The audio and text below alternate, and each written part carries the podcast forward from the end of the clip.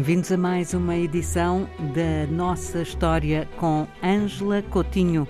Falamos de que tema hoje? Olá, Ana Paula. Hoje vamos falar de um tema que eu sei que é muito pouco conhecido porque mesmo entre historiadores não temos trabalhado muito este, este assunto. Vamos falar do ano de 1911, quando se lançou o primeiro jornal uh, de estudantes negros em Portugal e uh, o jornal chamava-se mesmo O Negro, teve apenas uh, três números. O objetivo era defender os direitos dos negros na metrópole e nas colónias, né? Uh, e o que há de mais interessante, digamos, para além do jornal em si, da sua existência, é o facto de ter estado ligado depois a um movimento que durou durante toda a Primeira República, mais de 15 anos, um movimento cívico e político de defesa dos direitos uh, dos africanos, uh, digamos assim, oriundos das colónias, na altura, uh, portuguesas. Ouve-se falar pouco deste jornal, eu nunca eu desconhecia, confesso. Exatamente. Tem-se divulgado e estudado muito pouco, não é? Este movimento, mas já sabemos que houve 11 títulos de imprensa, não é?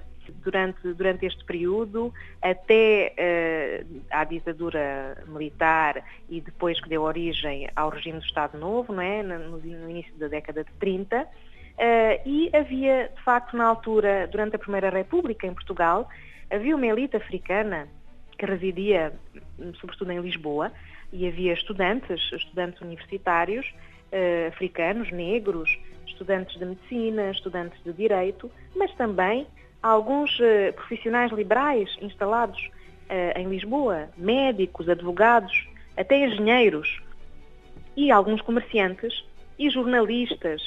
Uh, chegou a haver professores universitários, músicos, não é? instalados durante este período, dos anos 10, 20, em Lisboa, e que se envolveram neste movimento.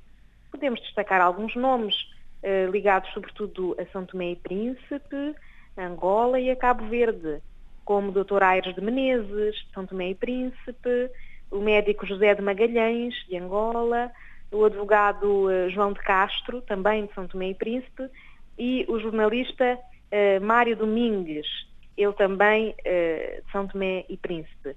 Portanto, são algumas das figuras, mas foram vários, e mulheres também, que se envolveram neste movimento e chegaram a criar partidos também, partidos políticos. E este jornal O Negro uh, faz parte desse mesmo círculo e movimento e momento. Exatamente, uhum. exatamente. Foi o primeiro, o último foi o jornal África, em 1933, não é? São, são 11 títulos de imprensa e o que tem em comum ao longo de todos estes anos, 20 anos, mais de 20 anos, uh, era o facto de denunciarem o racismo, uh, pôr em causa o colonialismo, questionar as bases não é, uh, do colonialismo uh, e estarem ligados ao movimento panafricanista, portanto, é esse movimento que defendia o regresso à África, não é, de todos os descendentes e uma unidade entre os afrodescendentes e os africanos. Hum? Portanto, eles estavam diretamente ligados a este movimento panafricanista e, inclusive, o célebre Dubois, norte-americano, chegou a reunir com alguns deles em Lisboa no ano de 1923. Por isso, está a ver, há muita história entre Portugal e África que ainda temos de descobrir, não é? Claramente. Estes três números do Jornal o Negro não estão com certeza muito acessíveis, estarão, suponho, para estudiosos e historiadores, mas não é nada que encontremos na internet. Não, ainda não.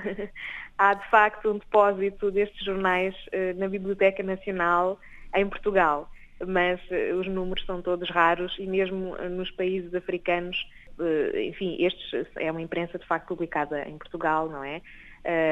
ligada depois a uma imprensa também publicada em cada colónia, não é? E não penso que em muitos dos países africanos agora independentes existam exemplares uh, de todos estes jornais. Ah, são números raros, sim. Muito obrigada. Até Boa para semana. a semana. Até para a semana.